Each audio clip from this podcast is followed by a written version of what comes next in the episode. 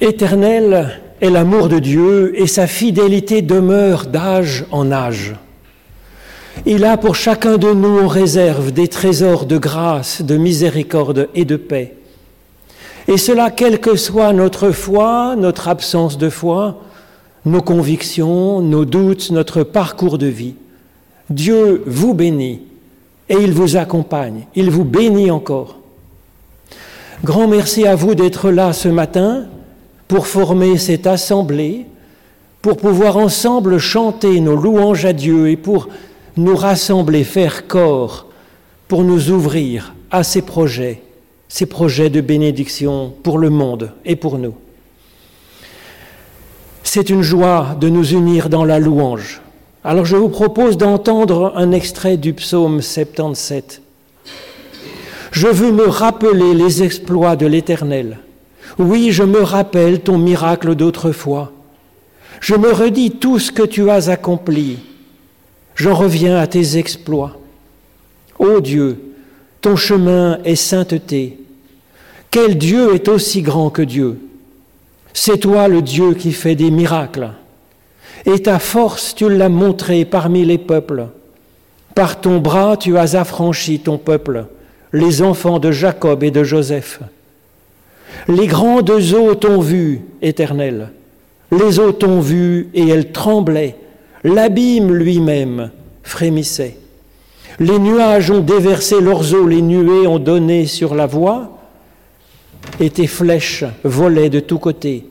Au roulement de ton tonnerre, les éclairs ont illuminé le monde, la terre a frémi et a tremblé.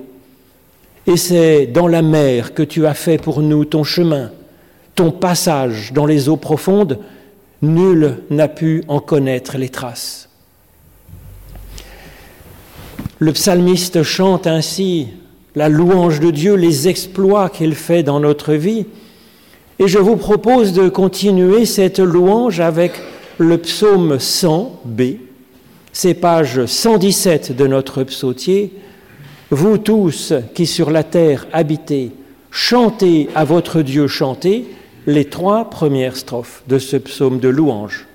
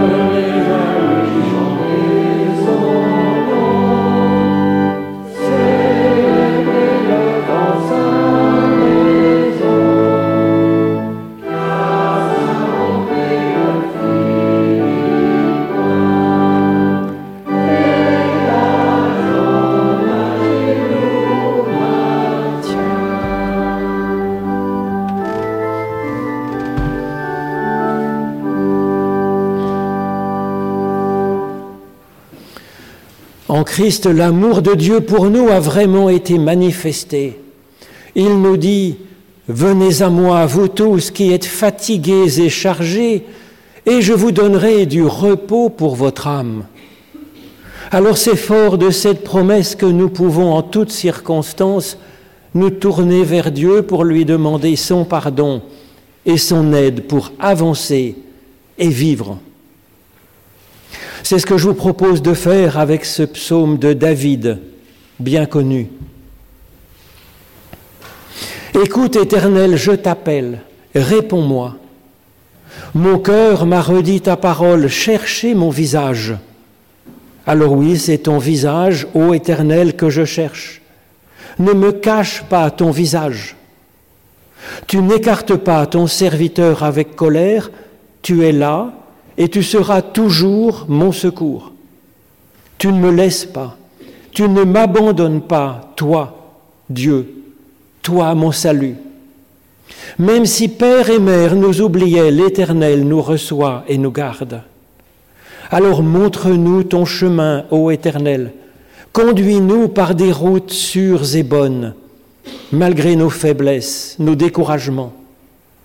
Mais j'en suis sûr, je verrai encore et encore les bontés de l'Éternel sur la terre des vivants.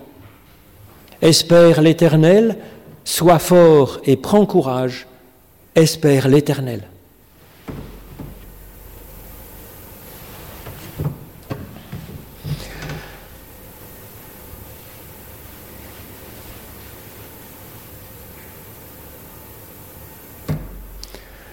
Lève-toi et va, nous dit Jésus-Christ. Tes péchés sont déjà pardonnés. Ta foi t'a sauvé. Avance dans la paix. Je vous propose de chanter notre reconnaissance avec le cantique, page 484. Esprit du Seigneur, puissant défenseur, dont je vous propose de chanter les strophes 1, 2 et 4. Page 484.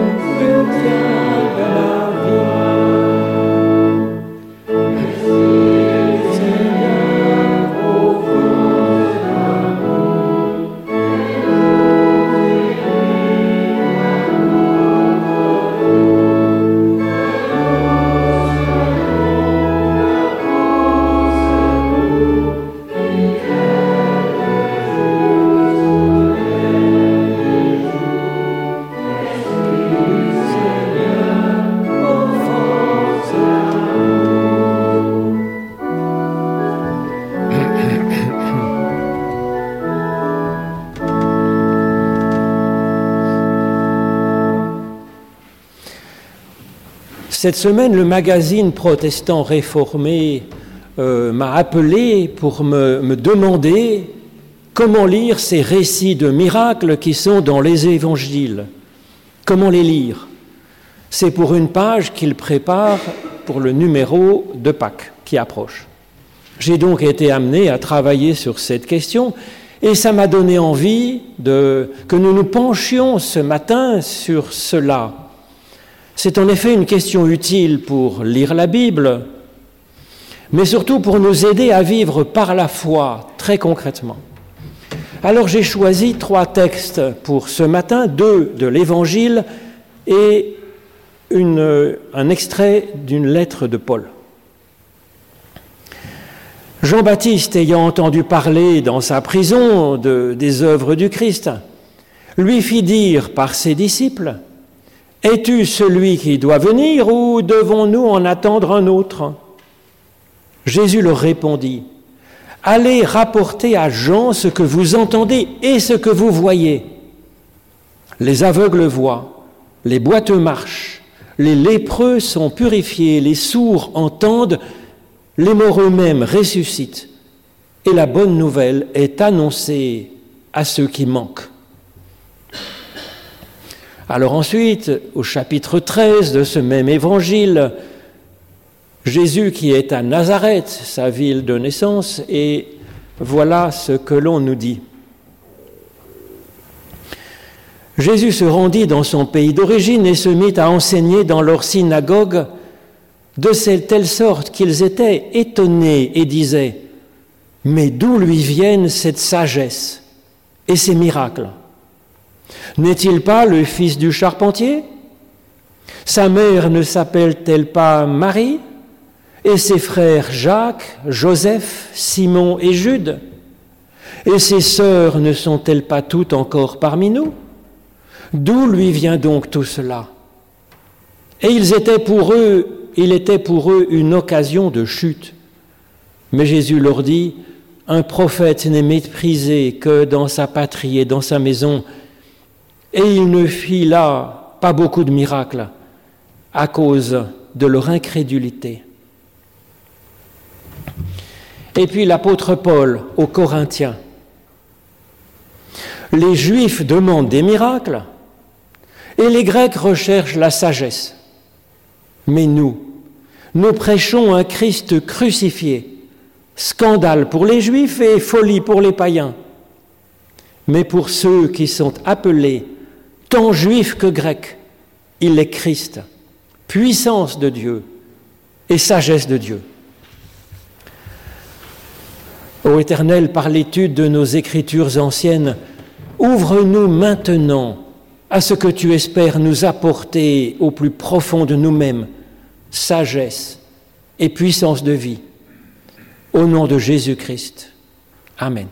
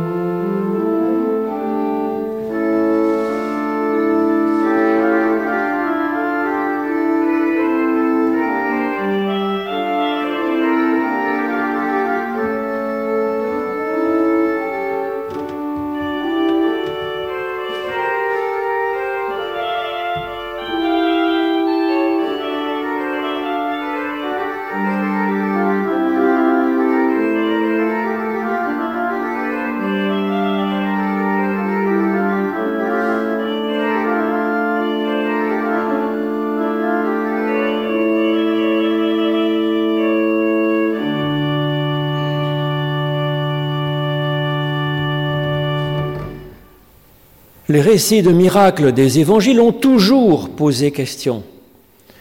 Du temps de Jésus, ces miracles attirent à lui un public encombrant de personnes demandant un acte magique, et cela gêne Jésus dans sa mission, et il leur demande discrétion là-dessus, et souvent il s'enfuit.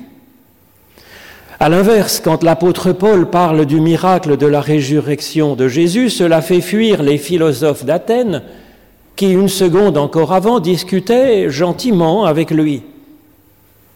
Au XVIIIe siècle, Jean-Jacques Rousseau, ce philosophe fort intéressant et sympathique, euh, un peu genevois, n'était pas non plus un grand amateur des récits de miracles.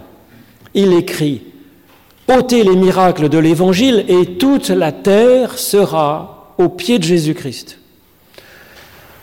Aujourd'hui, on retrouve ces deux tendances.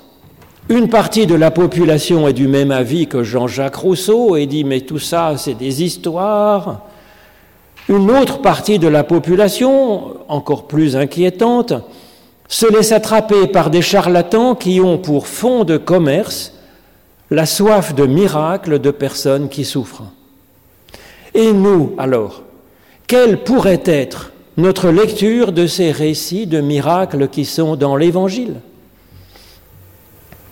Commençons par un premier danger très réel et hélas, si souvent vécu par des personnes. Il y a un vrai problème théologique et spirituel à penser que Dieu serait un magicien tout-puissant. Parce que ce n'est pas exact au niveau biblique, au sens biblique du terme, et cela est dévastateur pour les personnes qui souffrent.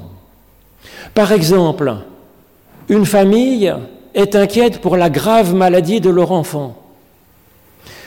Comment alors comprendre que Dieu ne le guérisse pas d'un coup de baguette magique? Est-ce que Dieu n'aimerait pas cet enfant N'aimerait pas cette famille? Ou bien est-ce que Dieu voudrait que l'enfant guérisse et vive Ou bien et qu'alors ce serait le manque de foi de la famille qui viendrait bloquer cette bonne volonté de Dieu? Dans tous les cas, ces personnes déjà très éprouvées seront encore plus chargées par cette théologie. Elles seront culpabilisées, elles seront fragilisées même dans leur relation à Dieu, au moment précis où elles auraient justement vraiment besoin du secours de Dieu dans leur existence pour avancer dans la maladie, dans l'inquiétude. Il y a donc une vraie question dans l'interprétation des récits de miracles qui sont dans les évangiles. Alors qu'en faire puisque ça ne marche pas comme ça?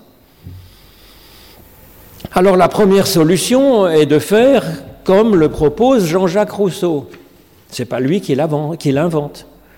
De ne garder dans l'Évangile que les paroles de Jésus qui sont des enseignements qui témoignent de sa foi, c'est-à-dire de sa confiance en Dieu comme de pure bienveillance. De garder sa philosophie de la vie, de l'humain, garder son éthique du service de l'autre, de la vocation personnelle, garder son rapport à la religion comme la relativisant, comme un simple moyen au service du développement de la personne. Alors on a bien entendu le droit de faire cela et d'avoir cette lecture-là de la Bible. Bien sûr, puisque les évangiles nous sont donnés, afin que nous puissions nous intéresser à la personne de Jésus-Christ, librement, nous l'approprier à notre façon. Seulement, même si cela nous gêne, il est historiquement plausible que Jésus était un prédicateur itinérant, certes, mais qu'il avait aussi une activité de rebouteux, comme on peut en voir euh, dans le Valais, par exemple, aujourd'hui encore.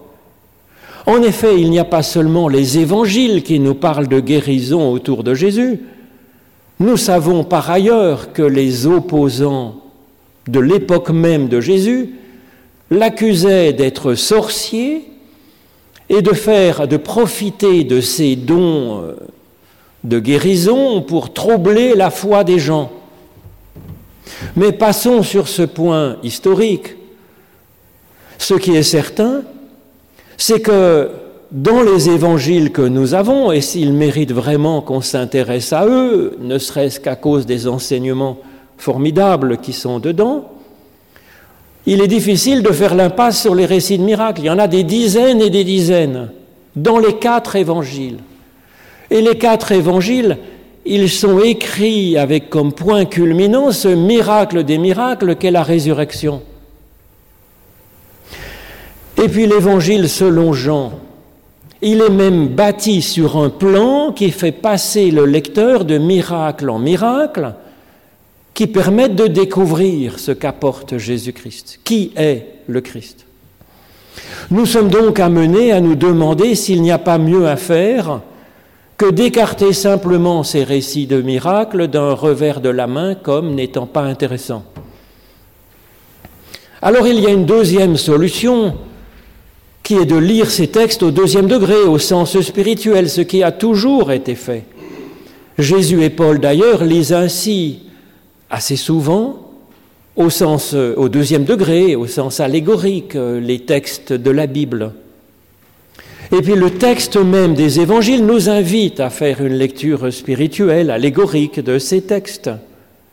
Jésus appelle les miracles, non pas le mot prodige, mais il appelle ces, miracles des signes. Ce qui nous appelle explicitement à interpréter ces récits de miracles comme parlant de nous, lecteurs de l'Évangile, et ainsi de recevoir, nous, la vie nouvelle, comme un miracle de vie nouvelle dans notre existence. Alors c'est assez simple en fait de faire des lectures comme ça allégoriques. C'est facile de voir en quoi ces récits de miracles nous concerne directement. Nous pouvons nous reconnaître dans l'aveugle qui a besoin de voir plus clair par la foi. Nous pouvons nous reconnaître dans le paralytique ou dans le blessé sur le bord du chemin qui ont du mal à avancer dans leur existence. Nous pouvons nous reconnaître en Marie, par exemple, la mère de Jésus, pour que notre vie soit fécondée par l'Esprit de Dieu, par la parole de Dieu. Nous pouvons nous reconnaître en Lazare que Jésus a réanimé, sur le Lazare sur lequel Jésus pleure comme il pourrait pleurer sur notre difficulté à vivre et que Jésus ramène à la vie, libère avec son cri. Cette lecture spirituelle des textes est d'autant plus légitime que l'Évangile lui-même nous donne assez souvent une relecture au sens spirituel d'un récit de miracle, souvent de la bouche même de Jésus. Alors quelques exemples, il parle de la guérison d'un aveugle né, puis ensuite il y a une relecture de ce que c'est qu'être aveugle. Jésus fait des deux multiplications des pains dans l'évangile selon Marc, et ensuite il y a une relecture au sens spirituel de ce que pourrait vouloir dire cela avec des histoires de nombre de corbeilles, de levain des pharisiens, etc. Ou bien le fait d'être ressuscité pour Lazare, Jésus explique un peu avant à Marthe ce que c'est que vraiment la résurrection, c'est passer maintenant de la mort à la vie par la foi. Et donc, il semble que l'on puisse vraiment pratiquer cette lecture spirituelle, allégorique, et je la pratique très volontiers, bien sûr, comme cela se fait depuis des milliers d'années, et c'est assez finalement très, c'est très nourrissant. C'est euh, quelque chose qui apporte beaucoup spirituellement, bien sûr. Seulement, il me semble que cette lecture ne suffit pas, car elle aplatit le sens du texte. Elle se limite à tout lire du début jusqu'à la fin des évangiles comme si c'était un enseignement un bon enseignement, c'est vrai, très nourrissant, mais seulement un enseignement. Or, l'évangile du Christ, c'est un enseignement, on est tous d'accord là-dessus, mais c'est aussi une puissance. C'est les deux à la fois, un enseignement et une puissance. Alors c'est ce que l'on voit quand Jésus répond à Jean-Baptiste qui lui demande si oui et ou non il est le Christ. Parce que Jean-Baptiste est dubitatif en fait. Et ça aussi, c'est historique. C'est pourquoi il a gardé un groupe de disciples indépendamment. Il n'est pas, lui et ses disciples, rejoint Jésus en fait. Il a gardé son groupe de disciples indépendamment. C'est historique. Ces descendants de Jean-Baptiste, des disciples de Jean-Baptiste, existent encore. Alors bon, cela dit, il faut un peu se dépêcher parce que les Mandéens, qui sont donc les disciples de Jean-Baptiste, ils étaient quelques dizaines de milliers avant la guerre en Irak, mais maintenant euh, il en reste peu, quelques milliers seulement, je crois, dont beaucoup ont dû fuir l'Irak. Donc Jésus répond à Jean-Baptiste en parlant à la fois des guérisons qu'il fait et de l'enseignement qu'il donne.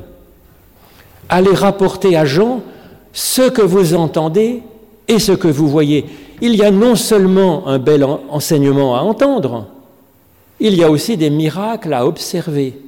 Les aveugles voient, les boiteux marchent, les lépreux sont purifiés, les sourds entendent, et même les morts ressuscitent. Et donc le salut qu'apporte le Christ, c'est un enseignement et c'est une puissance de vie qui transforme notre vie, les deux se complétant. C'est aussi ce dont témoigne l'apôtre Paul dans ce célèbre texte où il dit, je ne vous l'ai pas lu ce matin, mais vous le connaissez par cœur, dans Romains 7, que Paul sait très bien ce qu'il serait bon de faire, qu'il en a conscience, mais qu'il n'arrive pas à le faire. Qu'il sait très bien dans sa conscience qu'il y a des choses qu'il devrait éviter de faire. Et puis, pof, c'est ça qu'il va faire de temps en temps. Et Paul alors il remercie Dieu de lui venir en aide par son esprit pour pouvoir avancer. Dans ce témoignage de l'apôtre Paul, nous retrouvons une sagesse, et le miracle. La sagesse est utile pour former notre conscience, comme le dit Paul, de ce qui est bon de faire et de ce qu'il faudrait éviter. Nous essayons alors de devenir meilleurs, comme le fait l'apôtre Paul, et d'arriver à mieux vivre. Mais pour y arriver réellement, c'est une autre affaire, nous le savons tous, bien sûr. Nous en sommes tous là. C'est pour ça que j'aime ces récits de miracles qui sont dans l'Évangile. Ils nous disent d'abord que toute personne est digne de progresser, d'être augmentée dans ses capacités.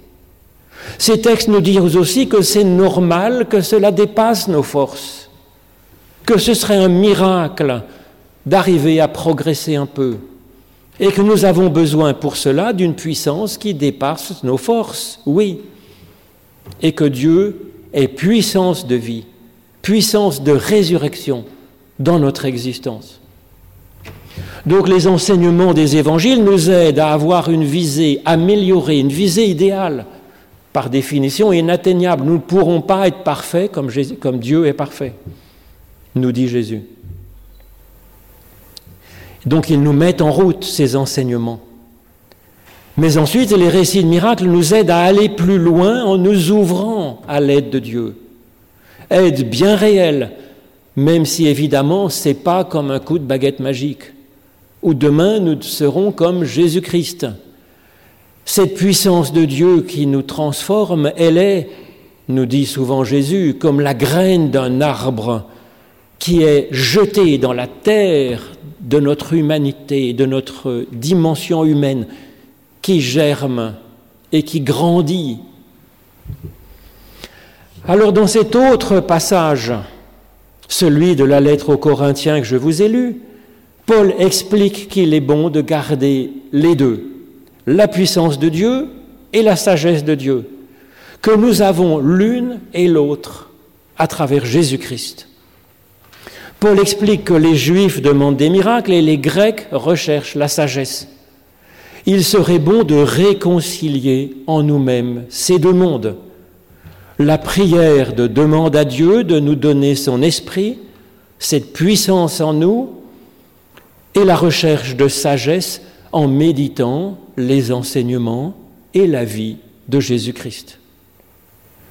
La sagesse même nourrie par l'Évangile ne suffit pas, elle a besoin de cette puissance de Dieu pour nous faire vivre. Et le, le philosophe grec qui est aussi en nous, doit s'ouvrir à cette demande de miracle. Comme Moïse, prisonnier de l'Égypte, a besoin des miracles de Dieu pour que son peuple puisse sortir d'Égypte, traverser la mer Rouge, traverser les déserts, le Jourdain, et puisse entrer dans la vie. Et puis cette recherche de miracles, elle a besoin d'être orientée par ce que Jésus nous enseigne afin que notre demande de miracle ne soit pas n'importe quoi, ce qui risque de nous décevoir et de nous faire euh, buter contre un mur, comme une mouche qui essaye de traverser la vitre et qui ne voit pas ce qui, bloque. Et que notre source, que notre soif de miracle ne se tourne pas vers telle ou telle église, vers tel ou tel charlatan, mais vers Dieu lui-même, directement, cœur à cœur. Dieu en nous par son esprit, par sa puissance. La recherche de sagesse, elle augmente notre savoir. La demande de miracle, elle compte sur le pouvoir de l'Esprit de Dieu. L'Évangile nous invite ainsi à tresser ces deux dons, la sagesse et la puissance de Dieu, pas à pas, jour après jour, les proches de Jésus aussi notent que Jésus apporte ces deux choses, de la sagesse et une puissance de faire des miracles. Ils voient et ils entendent cela, mais ça les gêne et ils refusent que ce soit possible. Ils ne trouvent pas croyable qu'un homme qu'ils connaissent par cœur, qu'ils connaissent depuis leur enfance, qu'ils ont vu bricoler dans son atelier, des charrues, des charpentes, des meubles, qu'un homme normal qu'ils connaissent depuis toujours puisse avoir une telle sagesse et avoir une telle puissance. c'est effectivement qu'il y a un miracle. Cela aussi est écrit pour nous. Nous nous connaissons nous-mêmes depuis toujours, depuis l'enfance en fait, et souvent nous doutons de nous-mêmes. Nous ne nous, trouvons pas si intelligents que ça, ni tellement sages, pas tellement capables ni d'être bons, ni d'aimer, ni de donner la vie autour de nous finalement. Et pourtant, et pourtant c'est bien là qu'est le miracle. Nous pouvons infiniment plus que nous ne le pensons. Et là, cela se voit dans des épisodes troublés de l'histoire du monde. Des personnes tout à fait normales comme nous se révèlent être des héros, des héroïnes face à une situation exceptionnelle. Cette puissance est effectivement en nous. Il suffirait d'une circonstance exceptionnelle pour la révéler. L'Évangile est cette bonne nouvelle qui nous révèle que nous sommes dignes de cela, de faire des miracles et que Dieu nous en rend capables. Par l'Esprit, c'est non seulement possible dans le futur, mais Dieu est en train d'accomplir ce miracle dans le cœur de ceux qui lui demandent sagesse et force. Dès maintenant et de plus en plus, nous sommes capables de sagesse et de miracles qui nous étonneront nous-mêmes. Grâce soit rendue à Dieu. Amen.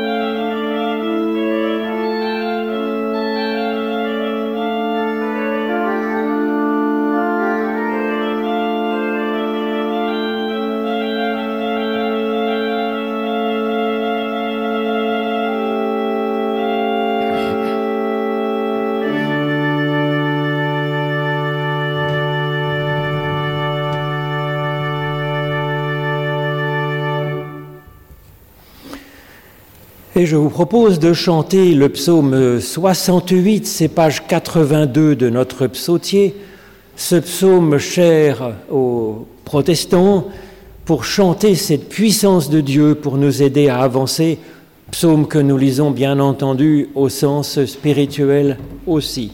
Les trois premières strophes du psaume 68, le psaume des batailles.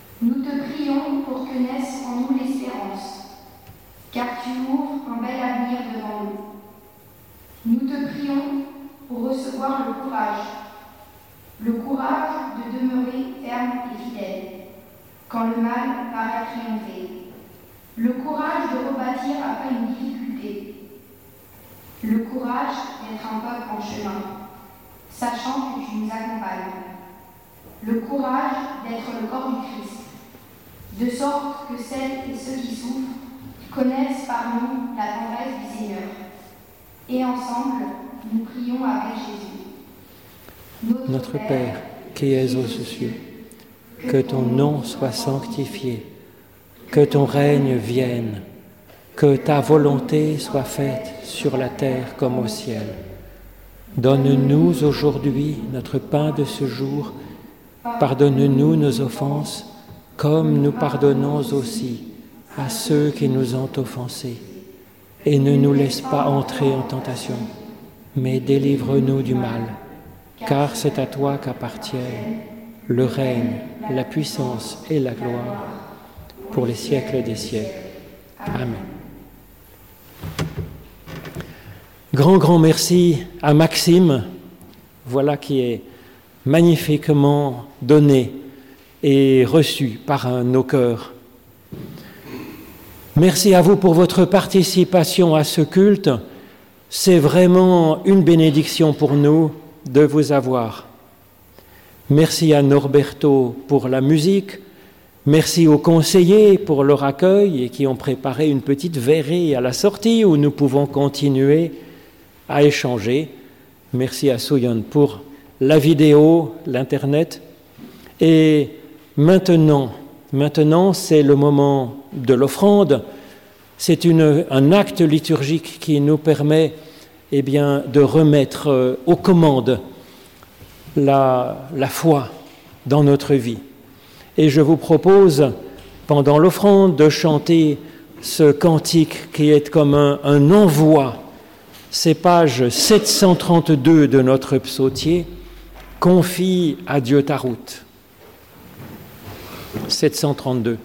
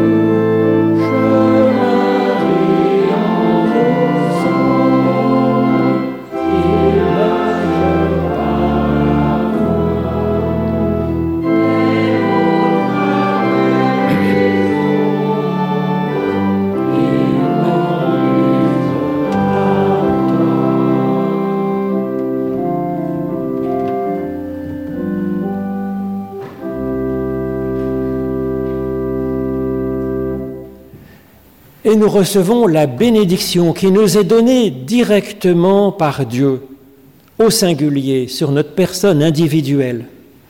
L'Éternel te bénit et te garde. L'Éternel fait resplendir sur toi sa lumière et t'accorde sa grâce. L'Éternel lève son visage vers toi et te donne sa paix. Gloire à toi, ô Dieu de vie. Amen.